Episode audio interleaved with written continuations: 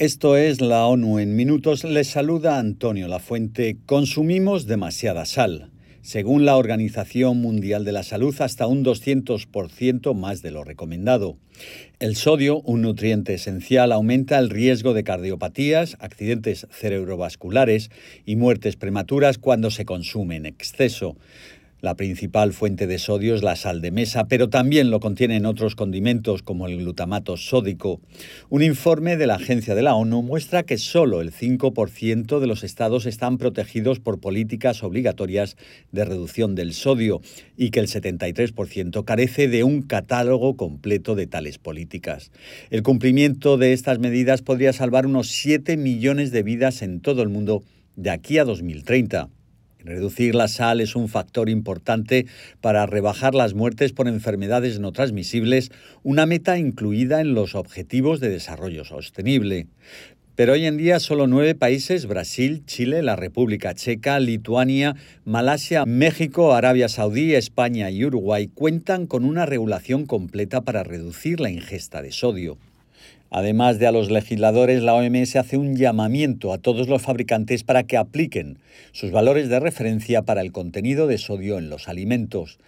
Entre las principales recomendaciones de la Organización Mundial de la Salud para reducir el consumo de sal figuran reformular los alimentos para que contengan menos sal, establecer políticas para limitar la sal en instituciones públicas como hospitales, escuelas, lugares de trabajo y residencias de ancianos, añadir un etiquetado en la parte frontal del envase que ayude a seleccionar productos más bajos en sodio y crear campañas de comunicación para cambiar el comportamiento y reducir el consumo de sal. Cambiamos de asunto, nos vamos hasta Ucrania. La central nuclear de Zaporilla perdió la madrugada del miércoles la electricidad necesaria para enfriar los reactores después de que la línea de 750 kilovoltios que alimentaba la estación fuera desconectada.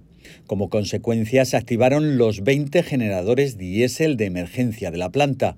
En la actualidad, ocho de estos generadores suministran la energía esencial, mientras que el resto está en modo de espera y tienen gasóleo suficiente para 15 días de funcionamiento. Gracias a ello, las dos unidades de las seis de la central que estaban paradas en caliente están ahora paradas en frío. Sin embargo, el director del Organismo Internacional de la Energía Atómica ha asegurado que cada vez que se produce un incidente de este tipo, estamos jugando a los dados. Si permitimos que esto continúe una y otra vez, un día se nos va a acabar la suerte, dijo Mario Grossi, que llamó a la comunidad internacional a comprometerse en la protección y la seguridad de la planta nuclear. Y ahora nos vamos hacia Estados Unidos, que lleva años imponiendo sanciones a personas y entidades sin jurisdicción penal nacional y en ausencia de una jurisdicción universal, según ha afirmado la relatora especial de la ONU, Alena Douhan. La experta independiente sobre el impacto negativo de las medidas coercitivas unilaterales en el disfrute de los derechos humanos dijo que esta actuación de Estados Unidos supone una clara violación de las garantías procesales, incluida la presunción de inocencia y el derecho a un juicio justo. Estos derechos están garantizados por el Pacto Internacional de Derechos Civiles que Estados Unidos ha ratificado y debe aplicar plenamente.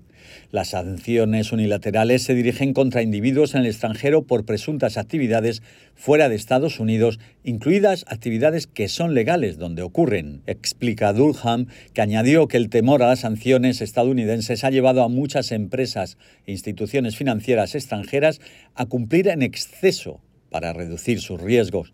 Esto no hace sino agravar el impacto de las sanciones sobre los derechos humanos, afirma la experta. Y finalmente hablamos del cannabis. Su legalización no ha logrado reducir el consumo de drogas y los mercados ilícitos de estupefacientes persisten, según el informe anual de la Junta Internacional de Fiscalización de Estupefacientes, correspondiente a 2022. La tendencia a la legalización del consumo de marihuana con fines recreativos ocupa gran parte del nuevo informe que manifiesta una gran preocupación por la expansión de la industria del cannabis, que comercializa los productos a base de esta sustancia de una forma que atrae la juventud y le resta importancia a los daños que puede causar el consumo del cannabis de potencia elevada. Escuchamos a César Arce, vicepresidente segundo de la Junta. Vemos con preocupación la trivialización que se toma con respecto a el uso no médico del cannabis, la tendencia de la legalización del cannabis para uso no médico, principalmente en Latinoamérica y parte de Europa. Hasta aquí la ONU en minutos se despide Antonio Lafuente.